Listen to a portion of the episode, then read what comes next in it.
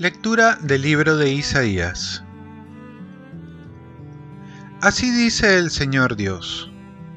Cuando destierres de ti la opresión, el gesto amenazador y la calumnia, cuando partas tu pan con el hambriento y sacies al que vive en la indigencia, brillará tu luz en las tinieblas, tu oscuridad se volverá mediodía. El Señor te dará reposo permanente en el desierto saciará tu hambre, hará fuertes tus huesos, serás un huerto bien regado, un manantial cuyas aguas nunca se agotarán. Reconstruirás viejas rutinas, levantarás sobre cimientos de antaño. Te llamarán reparador de brechas, restaurador de casas en ruinas. Si detienes tus pies el sábado y no haces negocios en mi día santo, si llamas al sábado tu delicia, y lo consagras a la gloria del Señor, si lo honras absteniéndote de viajes, de buscar tu interés, de tratar tus asuntos, entonces el Señor será tu delicia. Yo te haré cabalgar sobre las alturas del país, y te alimentaré con la herencia de tu padre Jacob, porque ha hablado la boca del Señor palabra de Dios. Salmo responsorial. Enséñame, Señor, tu camino, para que siga tu verdad.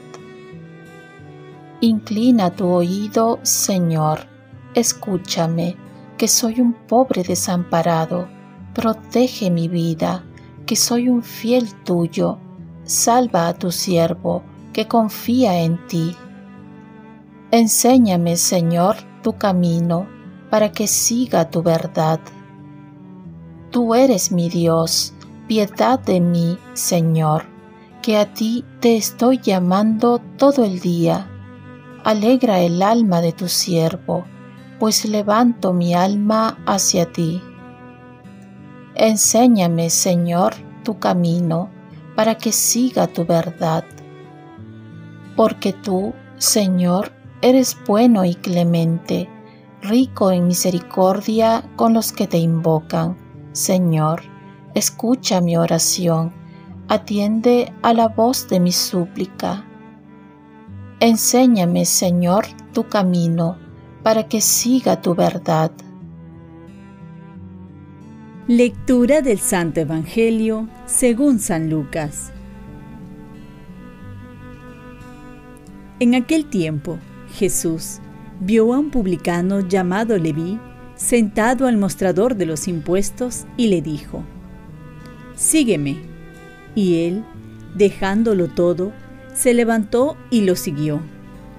Leví ofreció en su honor un gran banquete en su casa, y estaban a la mesa con ellos un gran número de publicanos y otros.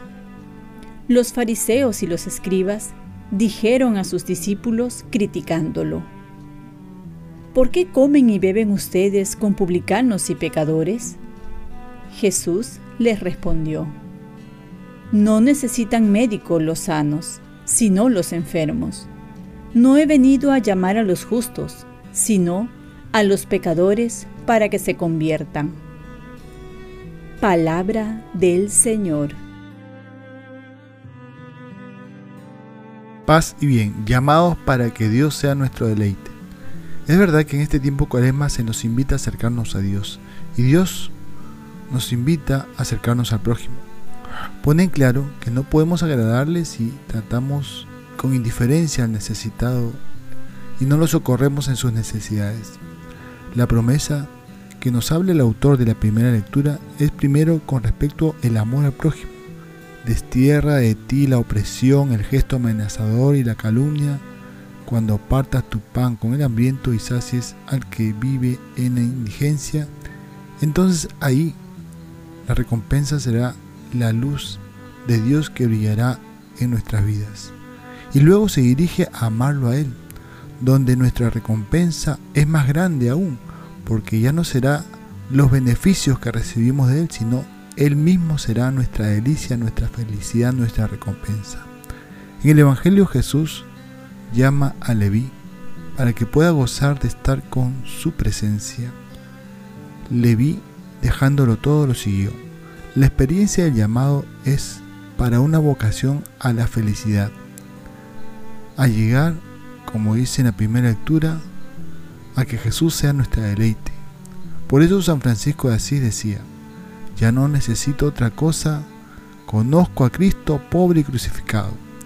Jesús nos llama para recibir su amor y su persona. Solo así uno puede ser feliz y hacer feliz a los demás. Este amor de Dios que nos viene no por nuestros méritos, sino porque Dios es amor y es misericordioso. Y el llamado que Dios nos hace no es para entristecernos por lo que dejamos, sino a lograrnos por lo mucho que vamos a recibir y recibimos.